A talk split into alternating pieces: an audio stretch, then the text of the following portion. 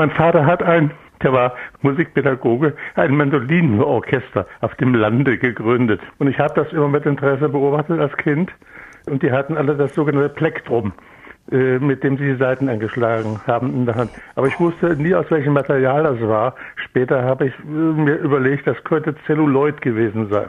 Also es ist völlig richtig, es ist äh, ein Kunststoff äh, und heute verwendet man dafür Nylon. Sicherlich in den 30er und 40er Jahren war das Celluloid, das ist ein sehr beliebter Kunststoff gewesen und noch weit früher hat man dafür Bein verwendet. Wir hatten ja dieses Material eben im Vorgespräch und äh, dass man Zupfinstrumente mit einem Plektrum anzupft, das kennen wir auch seit der Antike. Das große Barbiton in der klassischen Antike in Griechenland, das wurde auch mit Plektrum angezupft, während zum Beispiel die Lyra, das etwas kleinere Zupf Zupfinstrument, das wirklich auch bekannte, auch in unseren Tage bekannte Zupfinstrument mit den Fingern angezupft wurde. Und jetzt in unserer neueren Zeit, ich sage mal so seit dem, seit dem 15. Jahrhundert, ist auch immer der Streit gegangen, wie man die Laute anzupfen soll, mit Plektrum oder eben ohne Plektrum. Da gibt es gewisse weltanschauliche Gruppierungen, möchte ich mal so sagen. Mhm.